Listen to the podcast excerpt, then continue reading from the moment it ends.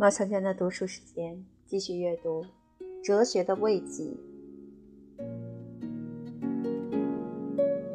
一，对与世不合的慰藉。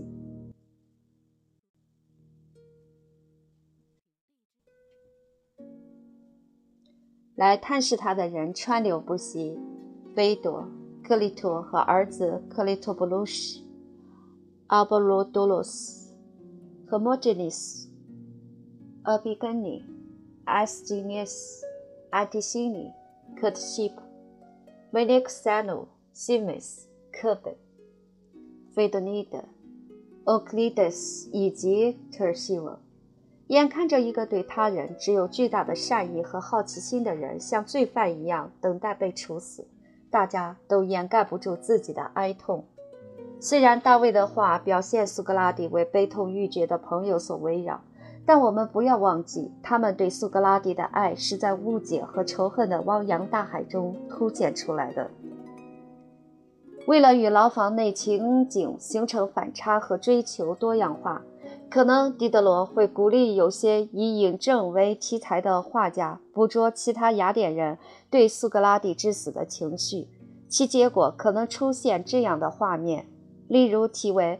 五名陪审员在法庭度过一天后，正在玩牌；或者指控者晚饭后正准备就寝。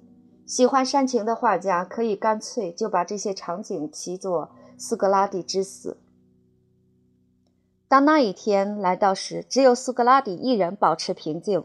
他的妻子和三个孩子被带来看他，但是桑提帕哭得呼天抢地。苏格拉底让人把他带走。他的朋友们比较安静。但也是涕泗滂沱，即使那个见惯了多少人赴死的狱卒也为之动容，尴尬地向他告别。你住在这里的期间，使我认识了你。在所有到这种地方来的人里面，你是最慷慨、最仁慈、最好的人。你知道我是来传什么信的？那么别了，要来的事不可避免，就请好自为之吧。他说完，含着眼泪掉头而去。然后行刑者来了，手里端着一杯毒药。苏格拉底见到此人就说：“朋友，你是这类事的专家，你说该怎么做？”他说：“就是把它喝下去，然后在屋里走，直到两腿发沉，然后躺下，他就会自己发作了。”说完，他把杯子递过去。苏格拉底平静地接过来，手不发抖，面不改色。他把杯子放到唇边，一饮而尽，神色怡然，并不觉得味道苦涩。到那时为止，我们多数人还能忍住泪。据菲多的叙述，但是当我们看着他真的喝下去时，再也忍不住了，眼泪夺眶而出，不能自已。在我之前，克里托已经控制不住眼泪而走开了。阿波罗多罗斯早就一直在流泪，此时不禁哭出声来。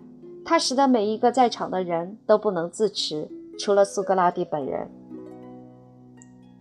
哲学家请求他的伙伴们平静下来。这像什么样子，我的怪朋友？他逗他们说，然后站起来在牢房里走动，让毒性发作。等他觉得两腿发沉时，就仰卧下来，腿脚开始失去知觉。毒性向上发展，到达胸口时，他逐渐失去意识，呼吸缓慢。克里托见他的挚友的眼睛定住了，就走过去将他闭上。这就是我们的同伴的结局，菲多说。我们能够公平地说，他是所有我们知道的同时代人中最勇敢、最智慧、最正直的人。我自己也情不自禁流下泪来，也许因为据说苏格拉底的脑袋是球状的，两眼距离特别宽。他死去的情景使我想起了我看像人录像带时为之哭泣的那个下午。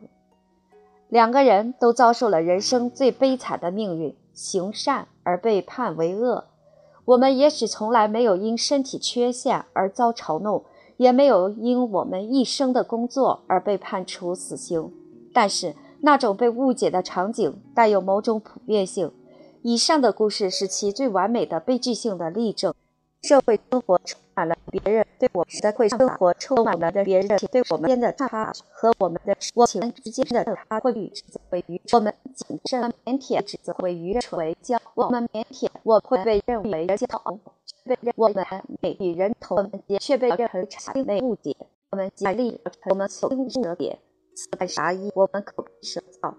不达意的子弟占据了有权颁布我们的地址，他们有权颁布我们我们位置，导致这位人谴责我家的，在导致这位案的出者很家的，我们清楚案的自己很熟的伤痕，回出了自己是所受到的伤害，我不愿意是那行对不能我们的人，我不愿意我们的行对待我们的人，但与我们的故事里也包括报应，但是这个故事里不包括公众的情绪，哲学家是不久公用斯科拉蒂斯开始转变。而 E.P. 克拉迪写道：“哈拉格里皮演示的戏剧，格拉迪庞兹米的出场演示，观众格拉迪了名字，以主要点俄罗斯观众指控格拉迪的人，要给俄罗斯说给指控格拉迪的人，最后普罗塔给人造起我们死给人，落下指告诉我们，只让给人对那些与他们者恨之入骨，在剧场与他们共于他们，最后将场和旁击他们，最后他们在绝望中自缢身亡。”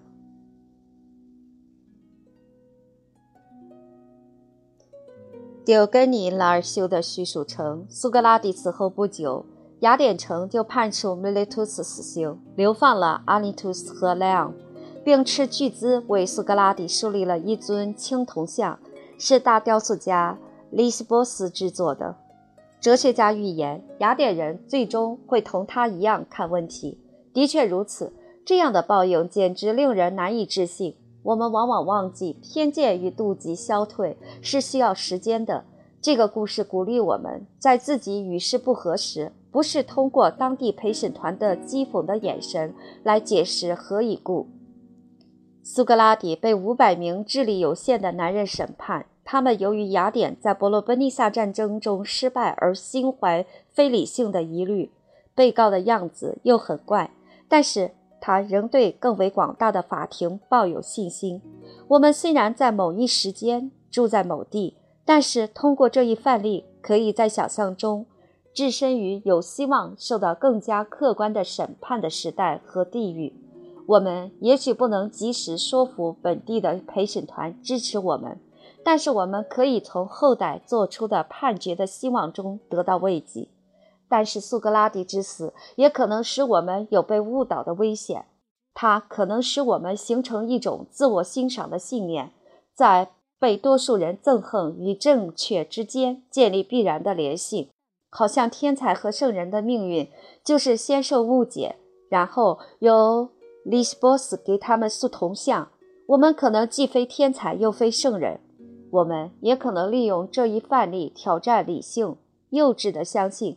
当别人指出我们错了时，我们最正确不过了。这不是苏格拉底的意图。认为与世不合就是真理的同义词，与认为与世不合是错误的同义词一样幼稚。一种思想或行动是否有价值，不取决于它广受赞同或广受攻击，而取决于它是否合乎逻辑规则。一个论点不能因为多数人谴责就是错的，但也不能以英雄的姿态总是对抗多数，以为这样就一定正确。哲学家向我们指出一条路，可以摆脱两种强有力的错觉：应该永远听从舆论，或是绝不听从舆论。如果我们追随他的榜样，努力做到永远听从理性的律令，就会得到最大回报。